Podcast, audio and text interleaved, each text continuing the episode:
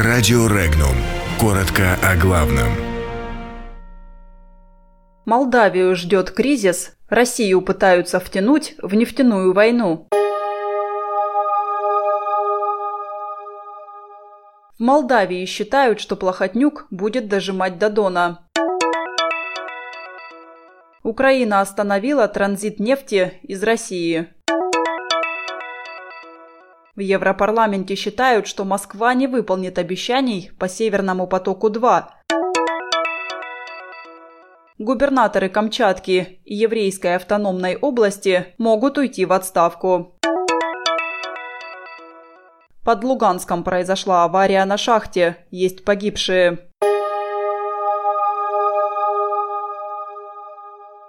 Правящая в Молдавии Демпартия возобновит переговоры о создании правящей коалиции с партией социалистов.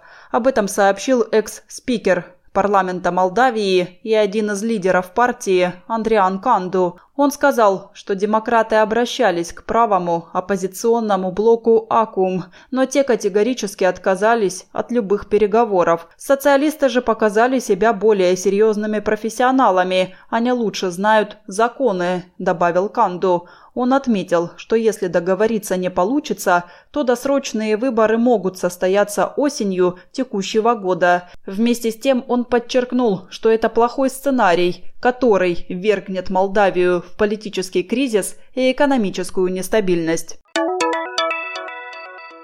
Компания «Укртранснафта» прекратила транзит российской нефти по магистральному нефтепроводу «Дружба». Это решение было вынужденным и связано с низким качеством поставляемой нефти. Все материальные убытки возлагаются на сторону, которая не выполнила своих обязанностей, говорится в сообщении пресс-службы компании.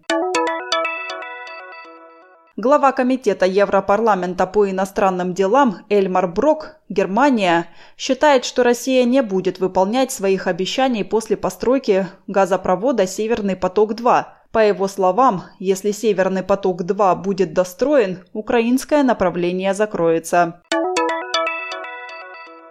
Телеграм-канал «Незыгарь», известный своими частыми сбывающимися прогнозами, предрек отставки двух дальневосточных губернаторов Владимира Илюхина на Камчатке и Александра Левенталя в Еврейской автономной области. Так, уровень доверия населения к Илюхину стремится к нулю. Население все больше раздражают его поступки и высказывания. Ключевые министры в правительстве края покидают свои должности – Еврейскую автономную область в 2020 году также вполне могут ожидать перемены. Сотрудники МЧС Луганской Народной Республики подняли на поверхность тело третьего шахтера, погибшего при взрыве на шахте «Схит-Карбон». Судьба 14 человек остается под вопросом. 25 апреля на шахте произошел взрыв метана, в результате которого без вести пропали 17 человек. Подробности читайте на сайте Regnum.ru.